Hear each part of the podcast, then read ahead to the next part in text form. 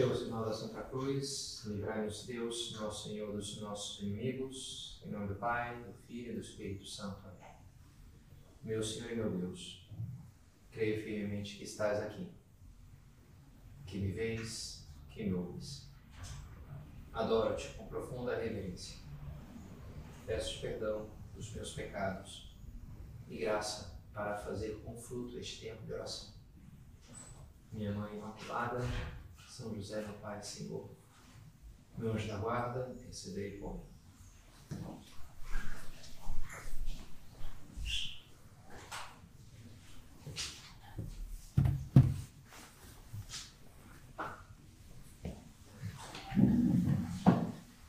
vivendo essa época com muitas comemorações, como é lógico. Segunda-feira tive uma comemoração com sacerdotes, com outros padres que frequentam o meio de formação do Opus Dei, aqui em Porto Alegre, Novo Hamburgo. E foi divertida, meditações, recolhimento, uma parte formativa e depois um almoço festivo. A primeira, a primeira confraternização dessas que eu participei estava na Espanha, em Valência, recém-ordenado. Eu tinha é, poucos meses de padre, não tinha feito um ano ainda de sacerdócio. E, e, e eram, sei lá, uns 30, 40, eram bastantes padres. Né? Um almoço muito festivo, pessoal muito amigo, muito fraterno, muito animado. Depois um almoço assim, de super festa e tal, uma residência do Opus Dei lá, que depois eu até preguei um retiro ali. É, tivemos uma tertúlia, reunião ali, alguém tocou alguma música. E, e teve um, um, sacerdote mais velho, que se vê que era muito admirado pelos outros, toda venerável, né? acho que merece o título, né? um, um sacerdote venerável, assim, né? que as pessoas têm muito carinho por ele. Né? Se vê que já estava tava nas últimas, de fato ele morreu pouco, poucos meses depois daquilo. Né? Mas ele se levantou e falou que queria recitar uma poesia. E recitou um poema de Natal. E eu achei aquilo muito bonito. Eu passei depois várias vezes, falei, ah, vou preparar a pregação desse Natal. Vou atrás daquele, daquele poema. E, e passei anos assim, nunca achei. Eu não lembrava muito bem, não sabia o nome, não sabia. E passei anos. Quantos? Doze. Doze anos? Acho que mais, inclusive. E, e aí me chegou anteontem, é, um, um, finalmente, né? Um que se orou comigo mandou um videozinho lá que, opa, esse aqui, aquele poema, né? Aí, beleza, fui atrás e trouxe ele aqui e vou começar a nossa meditação hoje, então, recitando, é, é, em espanhol, né? Mas traduzi, fiz uma tradução aqui mais ou menos, né? Adaptada. Diz assim, chama A Visitadora. Era Belém e era a noite de Natal. A porta mal fez barulho quando ela entrou. Era uma mulher seca, maltrapilha e escura, com sua testa arrugada e costas curvadas. Vinha suja de barro do pó dos caminhos. Iluminou a lua e não tinha sombra. Tremeu Maria vê-la, a mula não nem o boi, mastigando indiferente palha e feno. Tinha os cabelos longos, cor cinza, cor de muito tempo, cor de vento antigo. Em seus olhos se abria o primeiro olhar, e cada passo era tão lento quanto um século. Temeu Maria ao vê-la aproximar-se do berço. Em suas mãos de terra, ó Deus, que levaria? Dobrou-se sobre o menino, chorou infinitamente e lhe ofereceu a coisa que levava escondida. A Virgem, assombrada, viu-a por fim levantar-se. Agora uma mulher bela, esbelta e luminosa. O menino a olhava. Também a mula. O boi olhava indiferente mastigava. Era em Belém e era a noite de Natal. A porta mal fez barulho quando saía. Maria, ao vê-la, ao reconhecê-la, gritou e chamou: Mãe. Eva olhou a Virgem e disse: Bendita. Que clamor e que alvoroço entre a gruta e a estrela. Fora ainda era pura, dura a neve e fria. Dentro, enfim, Deus dormindo sorria, tendo em suas mãos a maçã mordida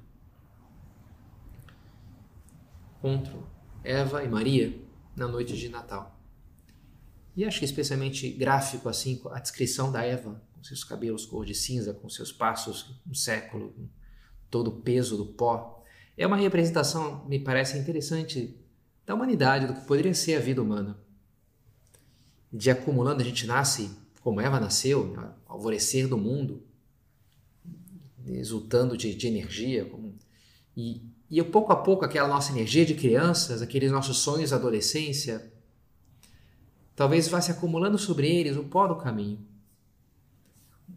As feridas dos nossos tropeços, as cicatrizes dos nossos erros, as batalhas perdidas, as sequelas dos nossos vícios.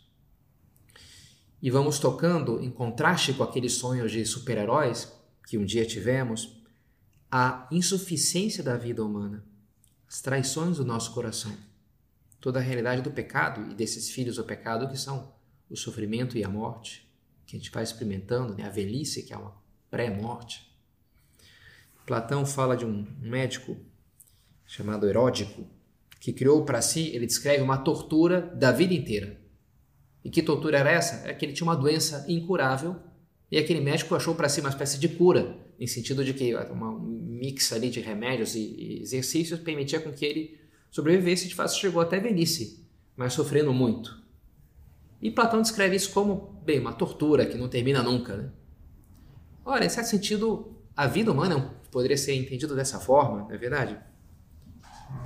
Somos doentes e vamos morrer e carregamos uh, o peso do pecado. E a gente pode imaginar Eva olhando a história, contemplando se ela de fato sobrevivesse até, até Belém, até o Natal, olhando os frutos daquele primeiro erro que ela cometeu e as guerras, e os homicídios e os enganos e, e tudo aquilo de uma maneira muito triste, muito dura, muito peso, peso no mundo, peso. Agora é verdade também que já naquele momento, quando ela ainda era jovem, quando ainda desfrutava um pouco inconsciente, quem sabe, os prazeres lá do Éden e, e da sua juventude, da sua beleza e da sua e do amor de Adão e do favor de Deus. E ali quando já pecou e foi ouvindo as maldições de Deus, Deus amaldiçoa né? Adão, a Eva e a serpente. E quando amaldiçoa a serpente, disse, né, maldita porque tal, e porei inimizade entre ti e a mulher, porque fizeste isso, né? Porém inimizade entre ti e a mulher, entre a tua descendência dela, e essa te esmagará a cabeça, a descendência de Eva.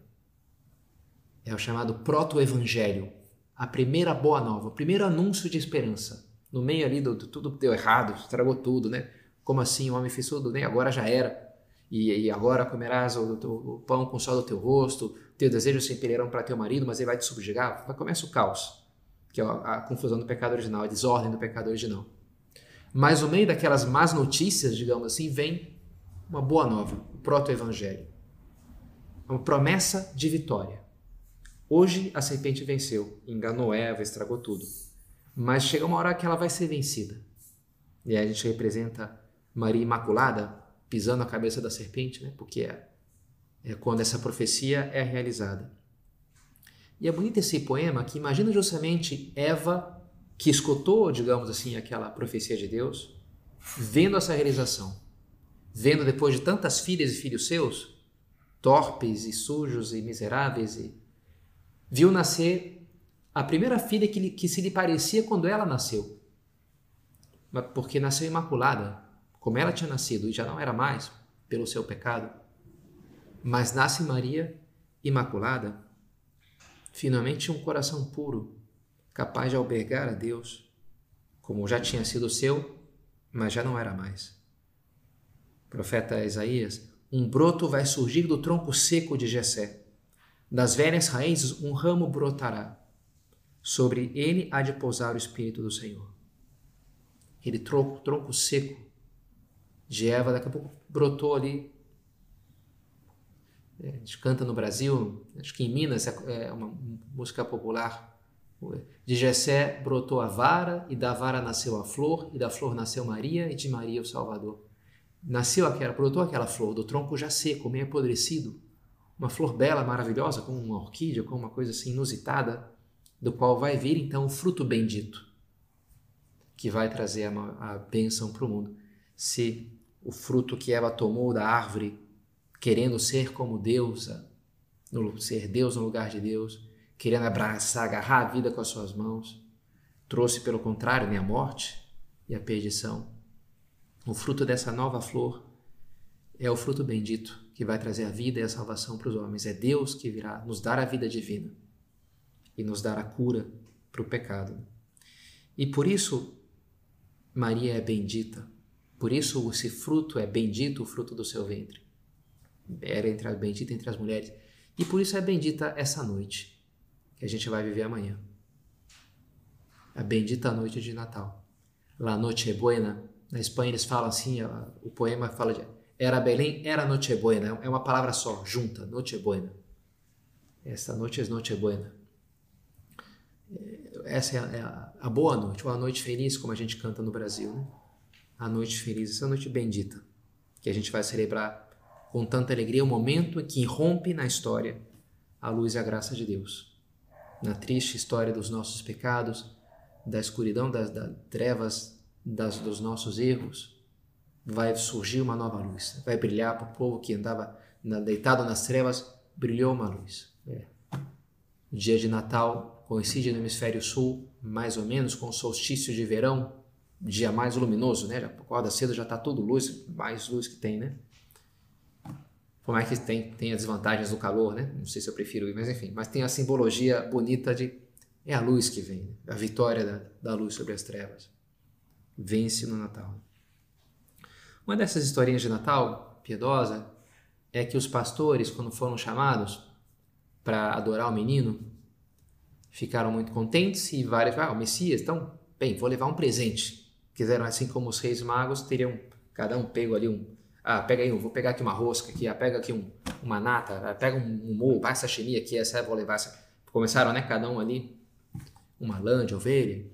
E tinha um pastor que era muito pobrezinho, que ele não tinha nada, né? E ele ficou meio assim, eu vou ou não vou, porque chegar lá de mãos a banana é meio chato, né? Mas também não vou perder essa, né? Ele foi, foi lá, meio na cara de pau, né? Vamos ver o que acontece. E chegou lá, os outros pastores lá, e nós estava Maria, Jesus ali, Maria com Jesus no colo, né? Um pouco com essa imagem tão bonita que temos aqui. E, e ela muito contente com os pastores chegando, ah, ele trouxe aqui para você. E ela, puxa, obrigado. E ela quis pegar, mas não estava com o menino nas mãos e aí não estava longe ali do, do berço, ficou um momento, ela veio aquele pastor que não tinha nada nas mãos. Fala, pode pegar aqui um pouquinho para mim? E o pastor pobre então toma Jesus, né? No colo e os outros ficam olhando com inveja, né? Enquanto eles dão os presentes. Mas quem ganhou, né? Jesus foi ele, né? Que não tinha nada. Uma história bonita, né? Apresentar-se na nossa pobreza diante de Deus. Ok, é uma história piedosa que não necessariamente aconteceu. Mas de fato na Bíblia está escrito que foram os pastores que fomos escolhidos para fazer o cortejo do rei recém-nascido, para ser aquela primeira recepção do mundo ao Deus que se fez homem. Deus escolheu isso, né? aqueles que eram os mais pobres, uma espécie de párias da sociedade, que eram os pastores, eram muito mal vistos na sociedade. Deus escolheu aqueles ali para estar junto a Ele. E, então faz pensar, né? a importância de se apresentar no Natal assim. Nossa Senhora diz, né? Que ele, Deus encheu de bens os famintos e despediu de mãos vazias os ricos. Humilhou, humilhou os soberbos de coração. E fez em mim coisas grandes porque olhou para a humildade da sua serva, olhou para o vazio da sua serva, dá para traduzir assim também, né? E ele fez em mim coisas grandes. Esse, essa importância, essa atitude para a gente se apresentar diante de, dessa noite feliz, diante de Cristo, temos que nos esvaziar, temos que nos saber carentes, necessitados, exorientes in plevit bonis. Esses, os indigentes, ele vai encher de, de bens, de, de, coisas boas. Né?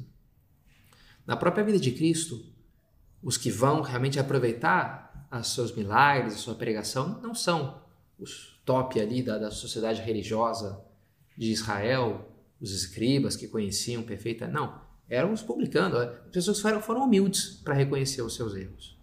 Aqueles que sabiam nada diante de Deus, que não tinham nada para mostrar, para negociar, para mostrar que, como o fariseu que sobe no templo para rezar, te dou graça, Senhor, porque não sou como demais homens, que são bandos de pecadores desgraçados, eu pago o dízimo, jejuo às vezes na semana, faço tudo certinho, pô, sou um cara ótimo.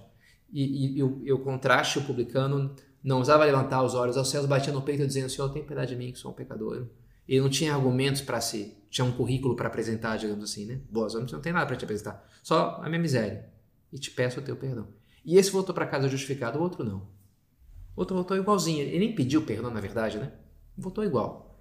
Agora, quando a gente se reconhece exorientes, indigentes, carentes, necessitados do perdão, da luz, da graça, aí sim a mágica acontece. A mágica de Natal pode acontecer. Quando eu me abro a partir daí, a partir da humildade. Não são são os que precisam de médico, mas os enfermos. Diz Jesus. Não me chamaram justos, mas os pecadores. Eu me vejo pecador, eu entendo a minha carência, eu entendo.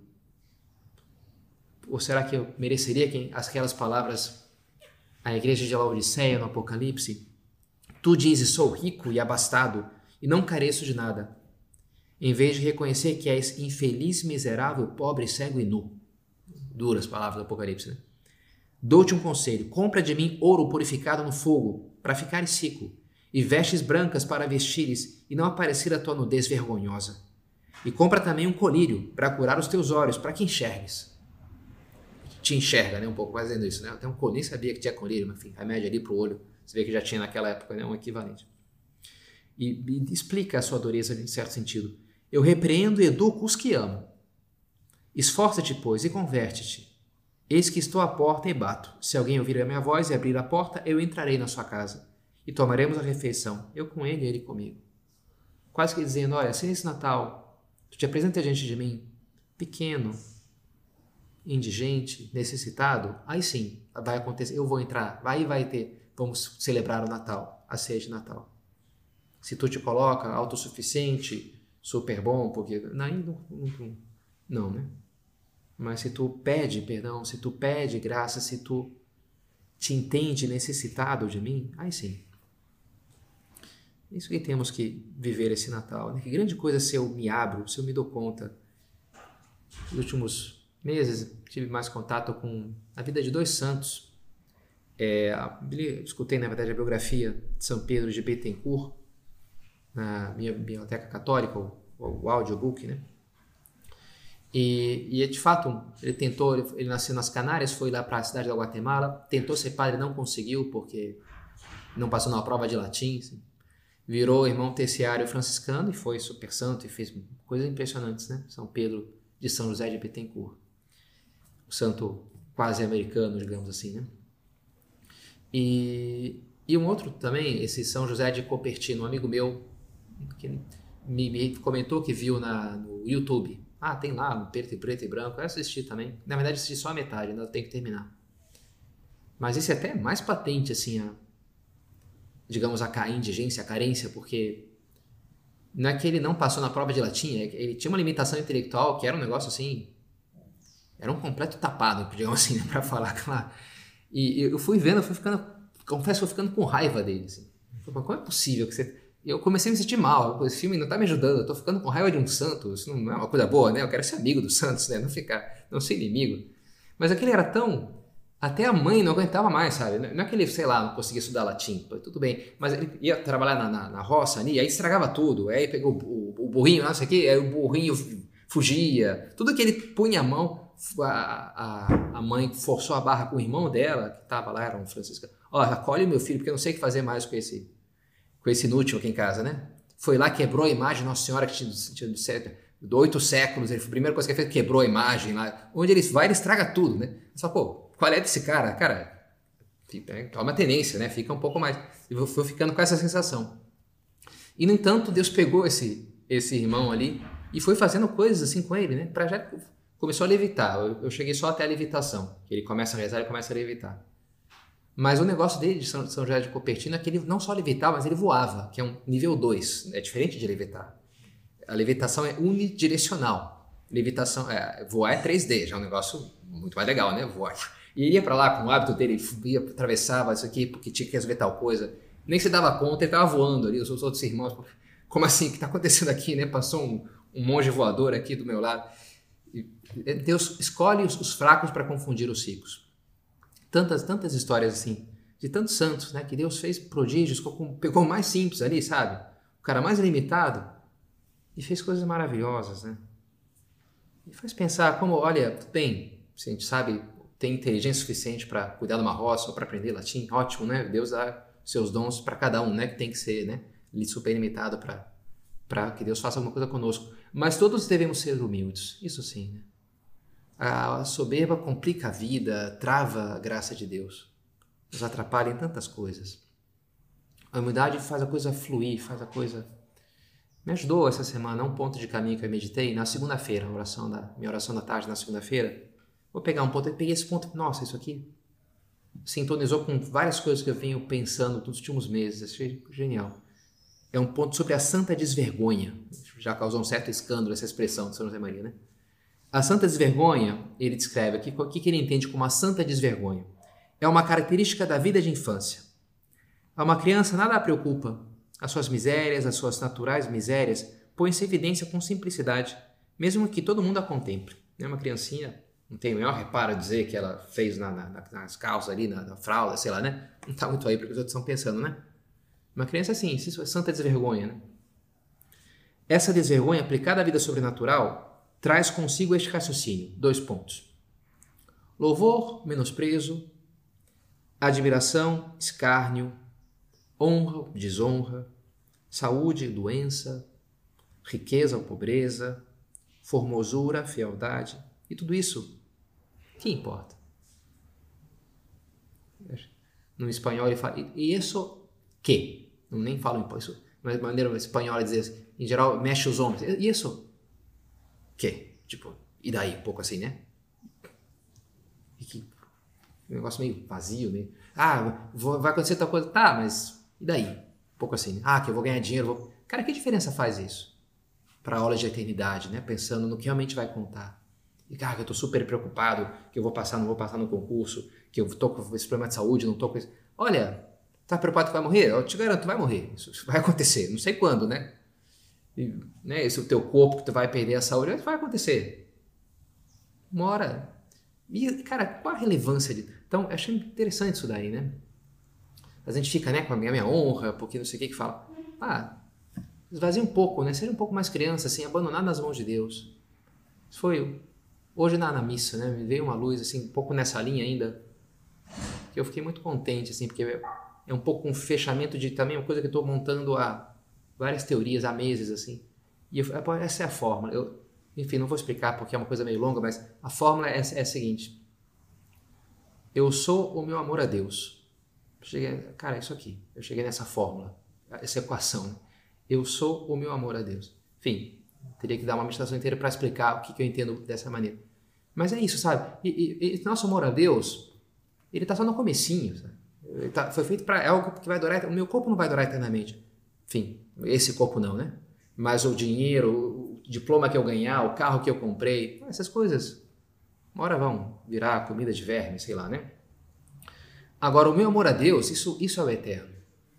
Isso está só no comecinho. É um bebezinho de nada, né?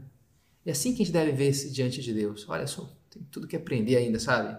Tem que me deixar levar, eu tenho que me chegou nas minhas mãos, fui visitar o Carmelo, uma irmã carmelita que, que volta e meia eu visito. E sempre as irmãs ali me dão doces e coisas, né? Eu falei, bem, vou levar um livro, esse livro que eu publiquei esse ano, eu falei, ah, vou levar lá. E aí só que né, deu um super doce e tal, e me deram dois livros.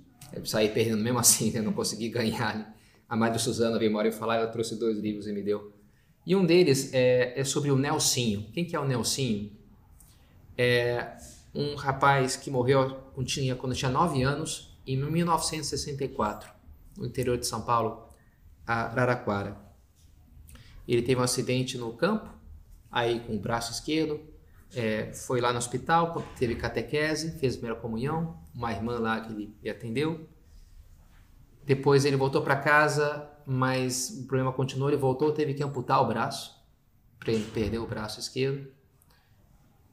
Veio um padre ali, começou a dar a comunhão para ele diariamente, ele tinha muito, muita devoção, muito, era um guri muito bom, assim, muito bondoso. E uma hora ele falou para o padre, olha padre, eu pedi para Jesus que eu quero passar o Natal com ele já esse ano, lá no céu.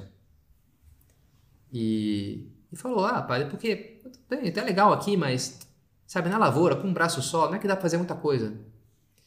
Agora lá no céu, ele falou, eu não sei como é que é o céu. Mas se precisar de um braço, eu já consigo fazer alguma coisa, como mostrar a Jesus. Ajuda este aqui, veja aquele ali, não deixe com o seu colega lá. Eu né, assim foi imaginando que no céu iria. Interessante, né? Passaram os meses, chegou o 24 de dezembro, amanhã. Né? E aquele padre levou lá a comunhão pro Nelsinho, e ele estava, tinha comungado, estava fazendo ação de graças com a mãozinha no peito assim, aos seus nove anos. Chegou a freira lá com umas crianças, uma mesa, ele abriu os olhos, irmã, o que, que a senhora vai fazer? E ela explicou, não, como tu não pode sair da cama, a gente resolveu fazer o pré do hospital aqui, no teu quarto. Olha que legal. E ele falou, mas eu não vou estar mais aqui. Ele falou assim para ela. Aí o padre captou que estava ali, pediu para a irmã sair, quase que. E aí falou: Que história é essa de que tu falou para a irmã? Ele me perguntou admirado: O senhor não se lembra? Prossegui insistindo: Lembro de quê? E ele, meio misterioso: Daquilo que conversamos? E entendendo agora, eu disse: Mas é verdade? Ele declarou solenemente: Hoje, ao anoitecer, Jesus vai me levar para o céu. Falei-lhe meio triste. Então ia sem me dizer nada? Claro que não, consolou-me. E continuou. Agora mesmo falava com Jesus sobre tudo isso. Na situação de graças, né? Estava ali. E ele comenta que era para aquele sacerdote pedir o que quisesse na hora da consagração da missa, que ele estaria ao lado de Jesus insistindo com Jesus para que concedesse aquele pedido, especialmente para que através daquele padre abençoasse e ajudasse muito as crianças. Ele entendia que ele queria que o céu dele fosse isso, insistir com Jesus para ajudar aquele padre a abençoar e ajudar as crianças. E aquele padre comovido, né, que tinha muito carinho pelo Nelsinho, foi embora, tinha que celebrar a missa da noite de Natal, uma paróquia. Era sete horas da noite, ele celebrou a missa.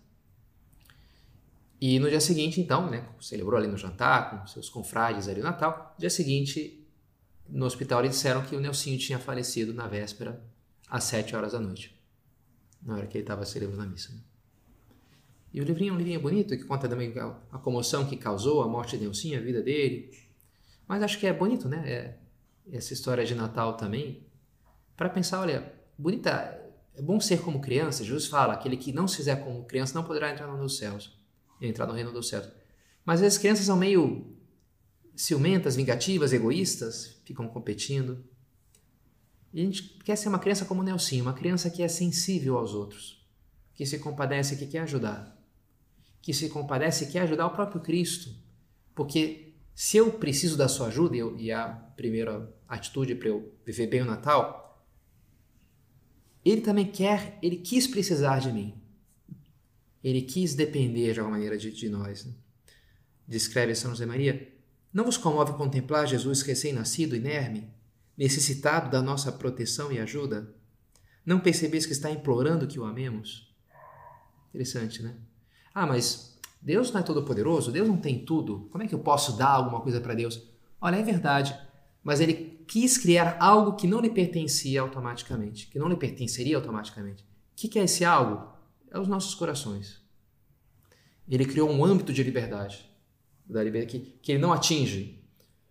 Ninguém pode ser obrigado a amar. Se é obrigado, já não é amor. E por isso ele bate, fica do lado de fora bate na porta. Eu tenho que abrir de dentro. Se, se alguém me abrir, entrarei. E aí serei, será alegria né, do Natal. Mas eu tenho que abrir. E o que, que ele fez? O que, que é a batida dele para não sensibilizar esse nosso coração de pedra desses filhos de Adão, esses filhos de Eva que nós somos, né, com o nosso pecado? É, é o menino que nasce em Belém. Diante do menino a gente fica mais comovido, é mais fácil, né? Ser delicado, ser gentil, não ser grosso. E é assim que a gente tem que entrar no clima do Natal olhar para ele e querer corresponder. Sic nos amante, quis non redamaret. Ontem a gente cantava o Adeste Fidelis, essa música de Natal, ó vinde adoremos. E uma, uma estrofe tem lá, fala, aquele que assim nos amou, sic nos amante, quem não amará em troca? Quis non redamaret. Se ele não foi capaz de nos amar dessa maneira, como é que tu vai ter o coração tão duro e tão frio que não vai te dar conta, né? Não vai querer corresponder, pagar amor com amor. Bonito, né? Essa imagem de Nossa Senhora lá em, em Roma, no meu seminário.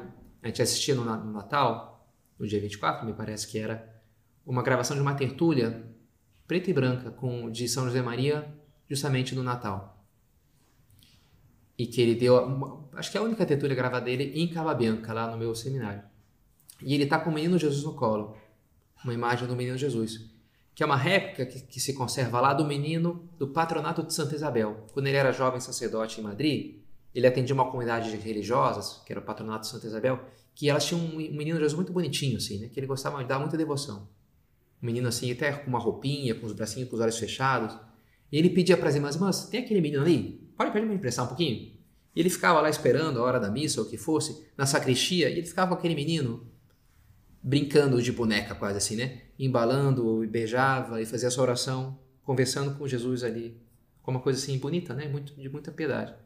E aí, mas depois fizeram essa réplica e, e tá lá em Roma e ele, e ele dava aquela tertúlia inteira com, com Jesus sem nenhum reparo, né? Com aquele menino no colo e terminava a tertúlia abençoando com, com o próprio menino e falando sobre, falando coisa muito bonita, fazendo sua oração em voz alta. Piedade, carinho, devoção. Acho que talvez são os dois pontos assim para a gente viver bem esse Natal: humildade e piedade. Piedade que é que esse carinho, que é pagar amor com amor que é aquele corresponder a tanta entrega do Senhor por nós, como vemos em, em Maria, como vemos em São José. Esse ano foi praticamente inteiro o ano de São José. E achei bonita a história do, desse livrinho chamado Presépio das Crianças, escrito pelo padre é, Flávio Sampaio, que inclusive está chegando aí, vai ser o terceiro padre aqui do centro, aqui da cidade, dando uma força para mim, o Padre Rubens, vai vir de forma um pouco intermitente a princípio, talvez depois, se a gente comprar o passe, é capaz dele ficar aí, né? Mas ele narra nesse livrinho dele, é, um homem chega numa paróquia e tá, é um pai de família, está meio chateado com a vida, porque tudo são cobranças, ninguém reconhece o seu trabalho, ele já tem 40 e poucos anos, na empresa já não apostam mais nele, mas nos jovens valores, na família ninguém só, só pedem coisas e ninguém valoriza ele, porque e ele falou, é duro essa vida de pai de família, né? Então, assumir reclamações e nenhum reconhecimento, né? Será que é possível ser feliz? Né? E, e aí na, ele começa a fazer essa oração diante do presépio, Nossa Senhora, olha, eu conheço um pai de família feliz, meu esposo, São José. E ele começa na sua oração contemplar a figura de José, esquecido de si mesmo e se doando para proteger Maria, para proteger. Como ele sai de cena, sem nem chamar atenção, nem narra quando ele morre, nem na sua vida, nenhuma palavra sua está registrada no Evangelho. Um homem discreto que cumpre o seu dever. E feliz de fazer isso. Né? Feliz de fazer isso. E aquele pai de família, então, se ilumina com aquela oração e volta para casa com essa resolução no coração. Fala, cara, deixa de bobagem, vai. Esquecido de si mesmo, feliz de se doar, levando bronca lá da esposa porque esqueceu de comprar tal coisa no mercado, sei lá, né? Vivendo ali o presentinho da filhinha que tal coisa e ter que levar no médico. Feliz, sabe? Mais um Natal de doação, de esquecimento próprio, de amor, e por isso a leveza que traz o amor, a felicidade que vem daí. Quando a gente sabe se esquecer de si mesmo e se doar aos outros. Então, oxalá seja modelo também para nós, São José, nesse Natal, para nos ensinar a amar muito esse menino, a abrir o nosso coração à luz, à graça e à renovação que ele quer trazer à vida de cada um de nós.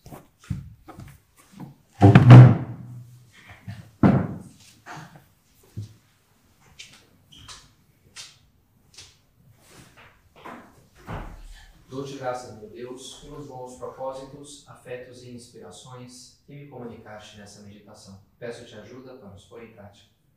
Minha Mãe Imaculada, São José, meu Pai e Senhor, meu anjo da guarda, intercedei por mim.